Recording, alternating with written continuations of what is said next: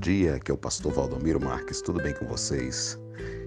Olha só, nesta manhã eu quero deixar uma reflexão da palavra de Deus para você, para sua família.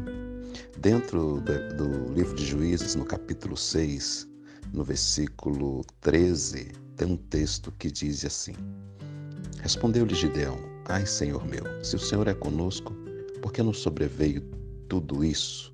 E que é feito de todas as suas maravilhas que nossos pais nos contaram, dizendo: Não nos fez o Senhor subir do Egito? Porém, agora o Senhor nos desamparou e nos entregou nas mãos dos midianitas. Olha só, quem disse esta frase foi Gideão.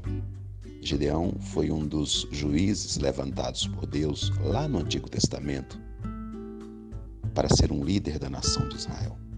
Antes, porém, dele ser chamado por Deus, ou no momento que ele foi chamado por Deus, a nação de Israel vivia uma crise muito grande, uma crise espiritual, uma crise social, uma crise econômica.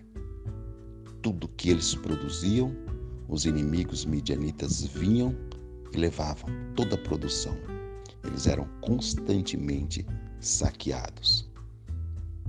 Vale lembrar que a nação tinha se esquecido de Deus e tinham passado a adorar vários ídolos. Eles estavam então diante de uma situação causada pelos seus próprios erros, pelos seus próprios pecados. Não, Deus nunca nos abandona. Deus nunca abandonou o seu povo.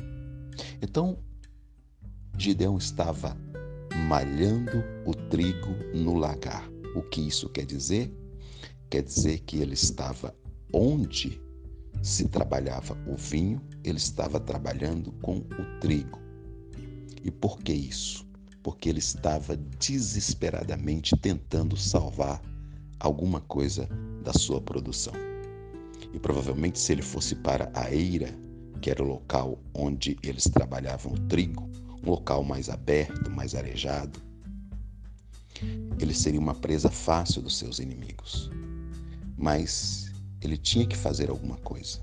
No meio daquela crise, no meio daquela dificuldade, ele resolveu, decidiu então ir para o lagar, que não era um lugar mais apropriado para trabalhar o trigo.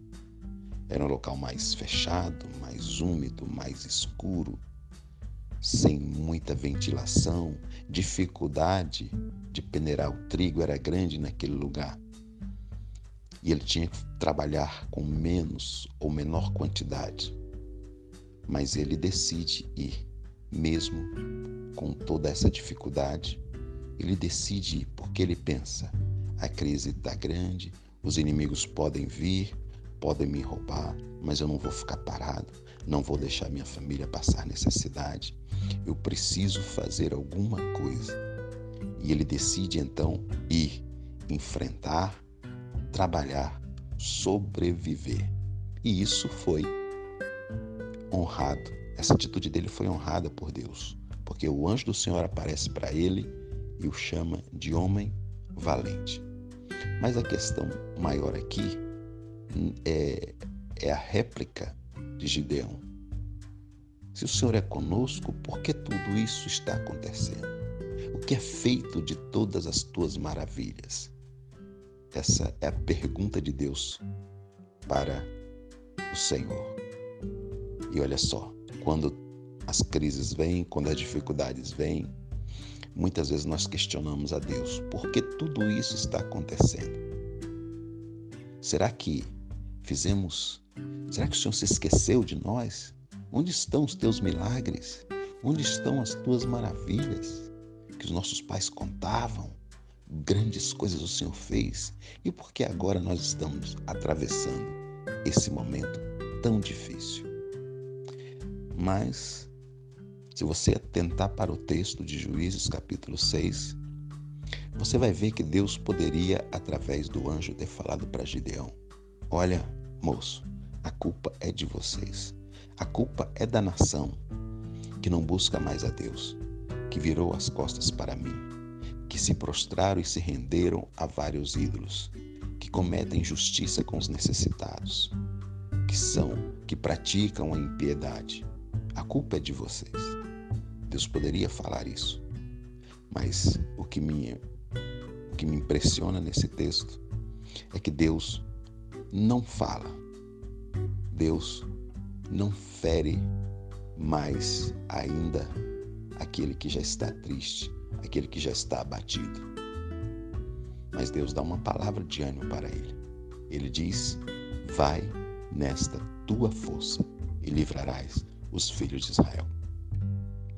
Deus não se preocupa em fazer um relatório para Gideão de tudo que eles tinham feito, de, todas as, de toda a culpa que a nação tinha por causa da situação que eles estavam vivendo, atravessando.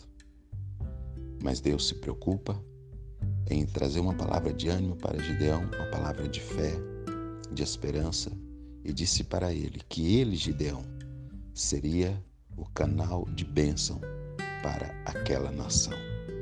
Isso é maravilhoso.